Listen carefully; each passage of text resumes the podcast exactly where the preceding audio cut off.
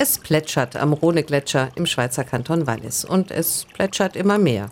Denn immer mehr Gletschereis verschwindet. Der Glaziologe Andreas Bauder von der ETH Zürich beobachtet und vermisst seit vielen Jahren genau, wie der Rhone-Gletscher immer kleiner wird. Vor rund 10 bis 15 Jahren reichte das Eis noch bis zur Felsschwelle dort vorne.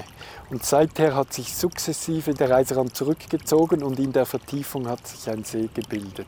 Und der See wird sich jetzt laufend vergrößern, wenn sich der Gletscher zurückzieht, was wir bei jedem Besuch wieder feststellen. Rund 250 Kilometer weiter östlich in Graubünden beobachtet Bauders Kollege Felix Keller das Schwinden der Gletscher. Die Gletscher hier in der Region, die haben sich massiv zurückgezogen. Wir haben beim Marteratsch-Gletscher mittlere Längenverluste zwischen 30 und 40 Metern pro Jahr einen Massenbilanzverlust von etwa 1000 mm pro Jahr verteilt auf die ganze Gletscheroberfläche und das bei eigentlich allen Gletschern. Ob in Graubünden oder im Wallis, auch 2023 war wieder ein Extremjahr für die Gletscher. Die Schweizer Akademie der Naturwissenschaften spricht von einer dramatischen Beschleunigung.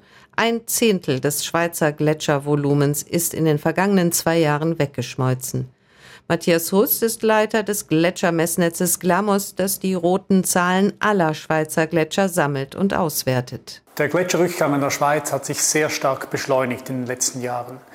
Nur in den letzten zwei Jahren, 22 und 23, hatten wir gleich viel Eisverlust wie zwischen 1960 und 90. Am unteren Ende des Rhone-Gletschers wird seit einigen Jahren versucht, die Schmelze zu verlangsamen.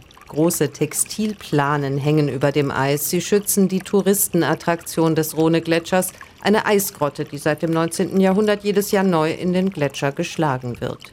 Die mit den Jahren schmutzig und grau gewordenen Sonnenschutztücher haben etwas Gespenstisches. Denn auch wenn das Eis darunter noch ein paar Meter höher ist, ist klar, der Gletscher ist so nicht zu retten. Glaziologe Matthias Huss. Es gibt eine Möglichkeit, den Prozess der Gletscherschmelze zu verlangsamen, die Gletscher zu schützen und das ist Klimaschutz.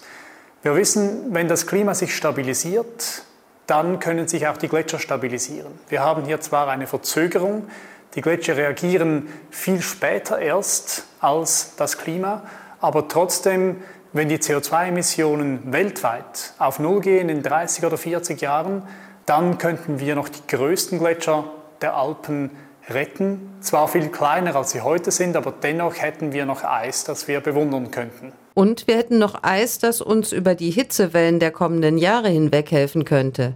Denn die Schweizer Alpen sind das Wasserschloss Europas, sagt Matthias Huss. Hier speisen sich die großen Flüsse wie die Rhone und der Rhein. Jedenfalls, solange es die Gletscher noch gibt. Die Gletscher können dieses Wasser momentan noch liefern, dass sie noch hier sind und stark schmelzen wie wir es jetzt gesehen haben in den letzten zwei Jahren.